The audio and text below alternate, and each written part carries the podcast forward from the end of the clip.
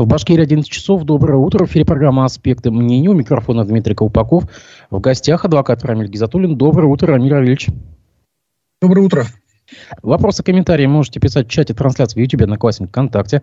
Призываю вас ставить лайки, лайки топливо YouTube и делиться трансляцией. А для желающих помочь аспектам в описании трансляции есть ссылка на сервис Boosty.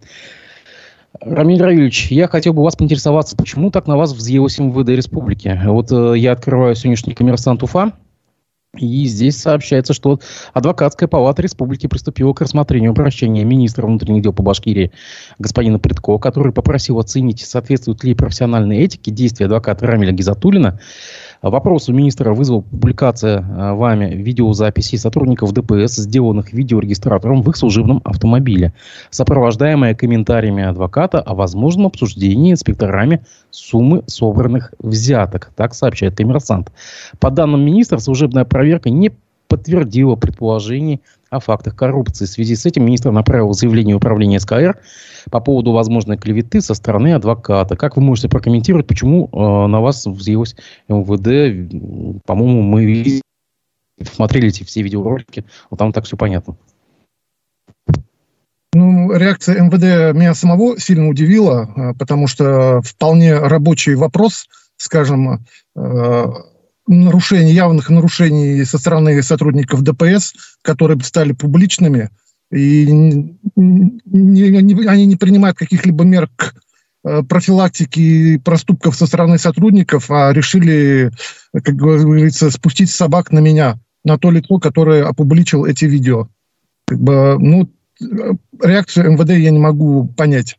Э, ну, я связываю это только с как я и ранее писал, с приходом вот нового министра, и которым, перед которым вот наши местные э, чиновники решили отрапортовать вот о своих, так скажем, а, результатах работы. А есть несколько, как к вам эти записи попали? Эта видеозапись была получена мной в ходе защиты э, гражданина по факту дачи мелкой взятки сотрудниками ДПС, сотрудникам ДПС. А, Эту видеозапись э, э, как бы я получил от следователя, просмотрел, и уже в ходе просмотра я понял, что, и как, по крайней мере, имеется место ну, некорректное, не совсем корректное поведение со стороны сотрудников полиции. Как бы э, если там исходило из того, что они должны были пресечь они, наоборот, э, разыграли такую игру, где явно была провокация со стороны сотрудников э, на дачу взятки. То есть вот последнее видео, которое я разместил на телеграм-канале у себя, в телеграм-канале, там видно, что один сотрудник, предположительно полиции, ДПС, на улице э, провоцирует гражданина, ну дай денег, дай, положи денег – а второй как бы играет э, роль э, злого полицейского, который не хочет э, решать таким образом вопрос.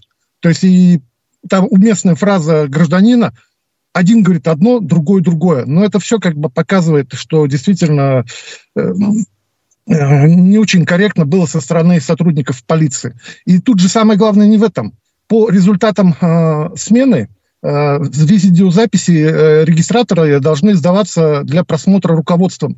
А получается, что эту видеозапись никто из руководства не осмотрел и никакой э, какой бы оценки сотрудникам полиции не дали. Скажите, пожалуйста, а вот то уголовное дело, о котором вы говорили, тот самый эпизод вашего подзащитного, вашего доверителя, он присутствует где-то на одном из этих роликов? Ну да, как бы в последнем ролике, там, а, где речь идет, как раз оно, вот это и так называемая игра в злого и доброго полицейского. То есть факт взятки был или не был? Или попытки... попытки... На аудио, на видео все, э, разговор записан. Э, в этой части мой доверитель дал признательные показания, как бы оспаривать э, в этой части ну, смысла нету. То есть ваш доверитель дал взятку, собственно говоря, о чем и раскаялся, и вы опубличили вот эту, эту видеозапись. Да, да, да. Получается так. А чем закончилось это уголовное дело? Ну, он признал вину, ему дали минимальный штраф. Я как бы на стадии защиты в суде уже не, не принимал участия. Угу. Скажите, пожалуйста, а может быть это вот отголоском того, что вы адвокат по очень многим резонансным делам и э, господина Каримова, бывшего гендиректора «Газпрома» Нефтехим Салавата, и у э, политика Лилии Чанышевой, которая признана экстремистом и террористом, может быть, вам как- как-то на вас пытаются надавить через вот, вот это вот дело? Да нет, я не думаю. Я как бы многие журналисты задавали мне вот этот вопрос, как бы э, я понимаю, что он такой только достаточно провокационно, но я все-таки не связываю и как бы не хотел бы связывать, как бы ну так совпали, так совпали звезды, так сошли звезды.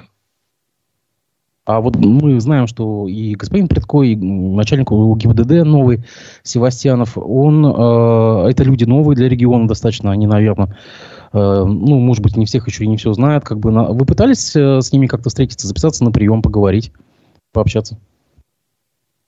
Нет, как бы я знаю, что мой коллега Роман Петров несколько раз уже встречался с новым министром в рамках э, осуществления защиты. То есть я слышал, что министр, он э, как бы контактирует, готов к встречам, беседам, ну, как бы я записаться и поведать о проблемах там, внутри ГИБДД, как бы МВД как бы не стал. Как бы это не моя прерогатива. Я могу, конечно, указать. Самое интересное, публикация это же видео я не преследовал с э, цель каким-то образом опоручить МВД. Я сам как бы бывший сотрудник и понимаю, что министр уже работать с этими подчиненными, понимаете? Это же по факту подчиненные подставили министра, а как ему потом, он новый в этой должности, как он потом будет э, по итогам полугодия, как, какие они могут, э, скажем, каким образом его могут подставить или как он должен с ними работать. Как бы, поэтому я знаю, что раз э, нерадивые подчиненные, ну, как бы это руководство должно как бы принять в отношении него какие-то меры. Я не хочу быть, не хотел бы выступать в качестве э, какого-то там карающего меча. Ну, как бы я вот еще раз повторюсь, вот этот рабочий момент, публикация видео, ну что, мало видео публикуют, публикуют в интернете адвокаты, там, а сами граждане. Ну, вот ту реакцию, я такую реакцию я не ожидал. А если вы, как говорите, что, ну, в принципе, факт взятки ну, по последнему видео доказан, тогда почему упорствует МВД и говорит, что не было взятки? Вот этого непонятно. То есть, если в суде доказано, что взятка была, а МВД нет, говорит, нет. что... Я, а тут, понимаете, Дмитрий, тут дело в другом вопрос. Я при публикации одного из видео, фрагментов видео, когда э, сотрудники ДПС общаются с, между собой по телефону, там э, речь идет о бабках неких. Бабки, сколько бабок? Сколько добивать будем? Э, до стальки-то, э, сколько там, у кого-то 500, у кого-то 1000, как бы, и я вот в своем комментарии указал, что это похоже на э, разговор о деньгах, о взятках, которые они могли получить за смену. Вот э, в чем же претензия. Не в части, которая э, уголовное дело в отношении моего подзащитного. Не с, то, не есть, с этим то есть у них претензии к вашему комментарию, получается, вот к чему. Да, да, да. да. Скажите, какие санкции могут быть со стороны адвокатской палаты? Ну, вот так в теории. Но если все-таки палата посчитает, что в моих действиях э, э, есть состав э, дисциплинарного проступка, понятно, что э, как бы наказание может быть в рамках э, закона об адвокатской деятельности. Как бы о санкциях свой адрес не хотелось бы говорить, как бы преждевременно но как бы я поддал объяснение, приложил скриншоты своих, э, своих публикаций и везде указал, что э, я предполагал, делал предположение, не, не говорил категорично, что речь идет о взятках. Как бы, но если сотрудник говорит про бабки, номера, говорит, что 500 тысяч, ну как не сделать предположение, что речь идет о деньгах, и в том числе о вознаграждении. А со стороны Следственного комитета могут быть санкции? Ну, то, то что вот, э, просят проверить на клевету. И клевета же это умышленный состав преступления. И я все-таки старался не утверждать, а предположил. Поэтому я считаю, что, в принципе, в моих действиях э, нет состава преступления, о котором идет речь. Но это, опять, как бы, мои предположения.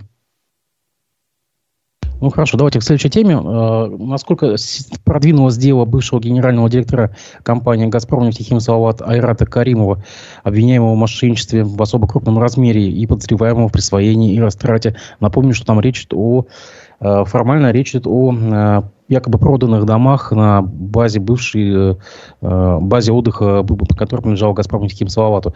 Что там изменилось за это время? Там единственное, что возбудили уголовное дело по факту кражи у него денежных средств, как бы э, его признали потерпевшим. Э, странно, что э, в деле фигурирует у Каримова как бы похитили 48 миллионов рублей. Из постановления возбуждения уголовного дела указано, что 51 миллион плюс 3 миллиона. Ну, то есть мы считаем, что это просто следствие ошиблось, и просто одну транзакцию мы посчитали просто хищением. Нет, на самом деле вот в этой части ущерб ему причинен 48 миллионов, и в, части, вот в этой части он признан потерпевшим. Э, какие-либо банки, понятно, что банки не настроены возвращать э, деньги, как бы признавать э, свою вину, но, в принципе, как бы во все банки, то есть в БКС банк и Райфайзенбанк обращались лица, которые предоставляли, мы так понимаем, подложный паспорт на имя Каримова. То есть они оформляли документы какие-то, предоставляли, э, э, получали дебетовые карты, с помощью которых потом деньги снимались. То есть и это было не только в Москве, если не ошибаюсь, факт выдачи дебетовой карты был где-то в Ярославле, что ли, как бы из ответа банка. Но пока э, следствие, что по первому делу, где они инкриминируют э, э, Каримову, как бы процесс э, вяло текущий идет. Ну и э, уголовное дело, где потерпевший признан Рахи, э, Каримов, тоже ну, имеет вяло текущую как бы я видел, что вы обжалуете меру пресечения, это домашний арест. А когда у вас судебное заседание было по, по мере? Мера пресечения была в прошлую пятницу. А, как бы суд оставил э, без э, изменения. Ну, стандартная ситуация, как бы мы э, рассчитывали все-таки, что суд, с учетом того, что Каримову нужно, следствие дало согласие Каримову посещать медицинские учреждения, то есть обследование проблемно Э, проходить со статусом, э, с домашним арестом. Поэтому мы рассчитывали, что суд апелляционной инстанции изберет э, э, залог и ну, запретит определенные действия. Как бы это было бы интересно, ну, как бы это отвечало всем интересам и следователя, и Каримова, ну и в целом по делу. Ну, то есть Но, ему сейчас как можно посещать больницу или нет? Или он также остается невыездным? Да, как бы, нет, вроде как дали согласие посещать больницу, но тут некие, тут, видите, не, не, непонятно, какой механизм будет, какая последовательность. То есть Каримову надо сначала предварительно записаться на прием врачу. Э, записаться, потом уведомить э, следователя об этом. Следователь дает поручение инспектору, который обязан будет обеспечивать его приезд. Понимаете, э, для вот тут лишний механизм, то есть если Каримов за это время не покинул, ни каким-либо образом не нарушил меру пресечения, зачем привлекать тут вот этот домашний арест? Пусть он посещает, пусть его отслеживают, его перемещение. Ну, нарушат, будут карать. А так, как бы, видите, такая конструкция, столько телодвижений для того, чтобы посетить врача, ну, достаточно не очень удобно для Каримова и для следователя самое интересное.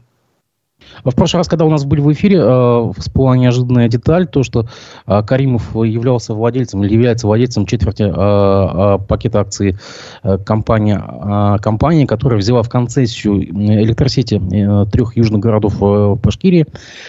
Там что-то изменилось вот в этом отношении, ведь мы подозреваем, что, в принципе, ему прилетело за это. Вот, там как, какие-то сейчас телодвижения ведутся?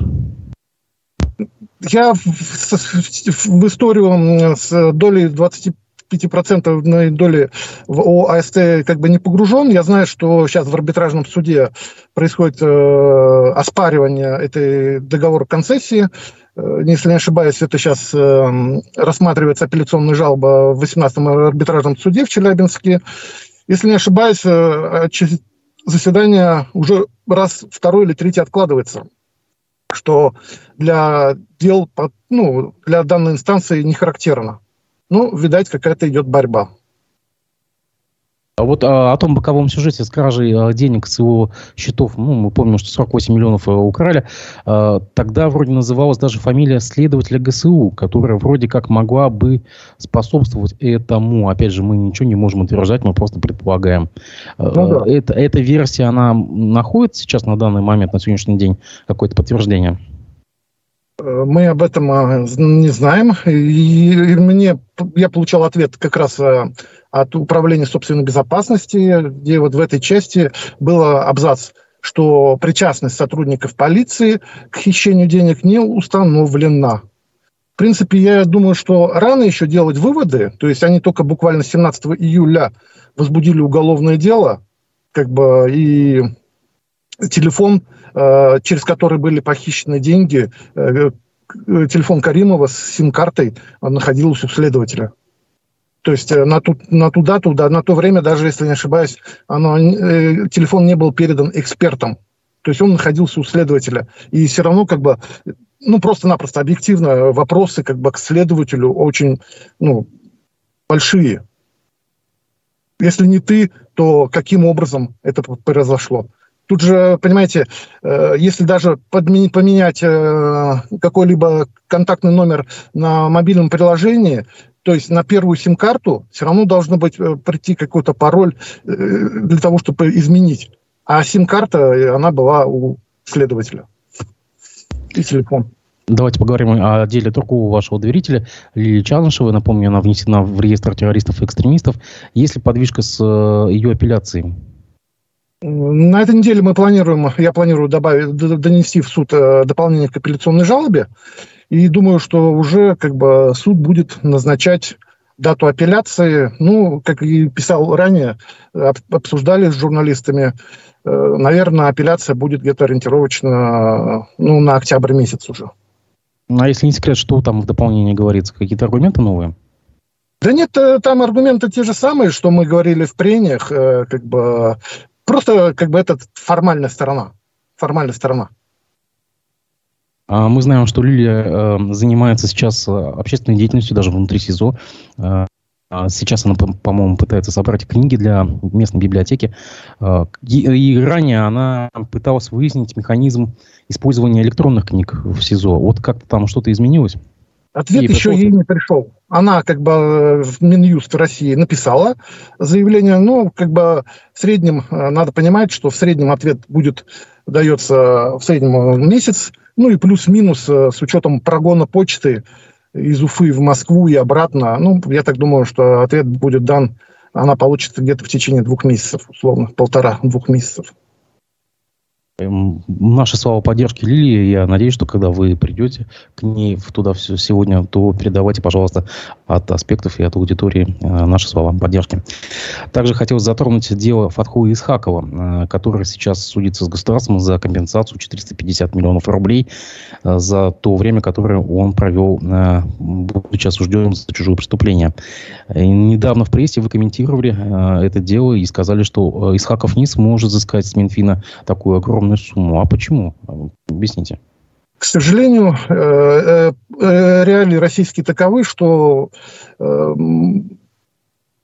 пострадавшие от незаконного уголовного преследования могут претендовать только на минимальные какие-то компенсационные выплаты. Как бы я, конечно, бы хотел, чтобы компенсация была достойна за все прожитые года э, Исхакова за все она была э, достойна всех переживаний, которые, с которым прожил он, его родственники. Как бы, но как бы э, в, в реальности он, конечно, получит, к сожалению, значительно меньше. Но это дело, я думаю, на это дело повлияет еще... Пытаемся с Армином Равильевичем связаться. К сожалению, по скайпу у нас не получается. Давайте мы просто продолжим эфир по телефону. А, мы закончим такие с Чанышевой. А, еще раз, апелляция, пока дата апелляции еще не назначена, но а, вы сейчас формируете, я так понимаю, свою аргументацию. Да, да, да, дополнение к апелляционной жалобе. Все ясно. Также ее общественная активность в СИЗО, она не беспокоит местную администрацию? Да нет, я думаю, как бы они привыкли, что она от нее поступает э, всякого рода инициативы, как бы в том числе, если взять по раздельному сбору мусора, как бы понятно, что государству не нравится внимание к их, э, к их проблемам. Видите, Чанышева как бы озвучила проблему, что не хватает книг в библиотеках как бы, ну, я так понимаю, же деньги выделяются на это все. Но, как бы, видите, да, без общественности, видимо, вопрос с библиотечным фондом не решит. Угу. Ну и давайте закончим дело с Исхаковым. То есть вы сказали, что э, маловероятно, что он получит всю сумму в 450 миллионов рублей, и считаете, что ее сильно порежут. А во сколько раз ее могут порезать? На ваше предположение сталкивался в своих случаях. Э, конечно, мы как стороны просители просили всегда больше. В моем случае э, десятки раз срезали. Как бы и такое, как бы, ну, смотрите, вот э, за пять лет законного уголовного осуждения, э, в том числе э, человек, который находился под подпиской, э, бизнесмен достаточно крупный, башкирский, он смог взыскать за пять лет 350 тысяч, условно 70 тысяч за год. Но это без домашнего, он был не заключен под стражу. То есть это за домашний арест, получается? Он, Нет, это под подпиской о невыезде он был. Подписка о невыезде. А сколько он просил? А, так, ну это было э, дело 19 года. Эм, ну, не знаю, мы условно, может быть, э, просили там э, по миллиону за э, год. Как бы, может быть, больше просили. Я сейчас э, не могу сказать. И давайте тогда мы закончим э, кейсом э, прошлонедельным. Это дезертир с гранатой на Нагаевском шоссе. Такой инцидент громкий был. На ваш взгляд, э, из того, что мы наблюдали, из того, что мы видели, мы видели переговоры э, главы Башкирии Радия Хабирова с этим человеком, э, и этот дезертир якобы просил закрыть против него уголовное дело дезертирства. Мы знаем, что его заключили в СИЗО на два месяца. На ваш взгляд, какие э, у него перспективы, что ему может светить?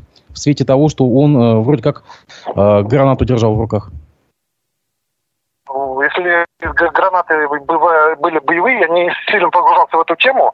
Если гранаты боевые, то понятно, что ему э, светит 222 это незаконный оборот э, оружия. Как бы с учетом количества гранат, э, как бы с учетом ну, общественного резонанса, как бы, ну, вполне есть риски, что он может получить э, реальный срок. Э, касательно, как вы спросили до этого, какие обстоятельства могут быть смягчающими, вот его участие в СВО, вот практика сейчас такая идет, что участие в СВО э, судами учитывается как смягчающее вину обстоятельства. Скажите, а вот э, тем, кто его конвоировал, э, какие-то могут быть санкции применены? Ну, ведь по сути он избежал э, скалп-вахты, по сути. Ну да, да. Как, что? Э, вопросы это, конечно, будут э, к этим э, лицам, которые осуществляли его конвоирование. Как бы, так, ну, как бы, э, сюда они же допустили такой ЧП, скажем так. Э, когда наша республика засветилась, скажем, стала, э, говорил вся страна про этот случай, насколько мне известно.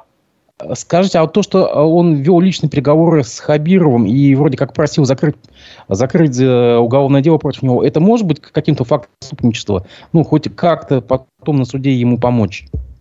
Ну, безусловно, безусловно. В любом случае, публичное, то, что придал публичности, в этом а, как бы он точно как бы минусов себе не сделал. Э, то, что совершил, это, конечно, преступ, преступление, это, этому нет оправдания, как бы не знаю, чем он там мотивировал, э, но придание публичности, сейчас он, может быть, что он раскаялся, что на встречу к нему пришел руководитель республики, конечно, как бы это существенно сыграет на его судьбе ну, на его деле. Ильич, спасибо большое за то, что вы нашли время, возможность выйти в эфир. Я надеюсь, что мы в ближайшее будущее с вами увидимся, уже увидимся, скорее всего, в студии. Спасибо вам большое. Все, большое спасибо. До свидания.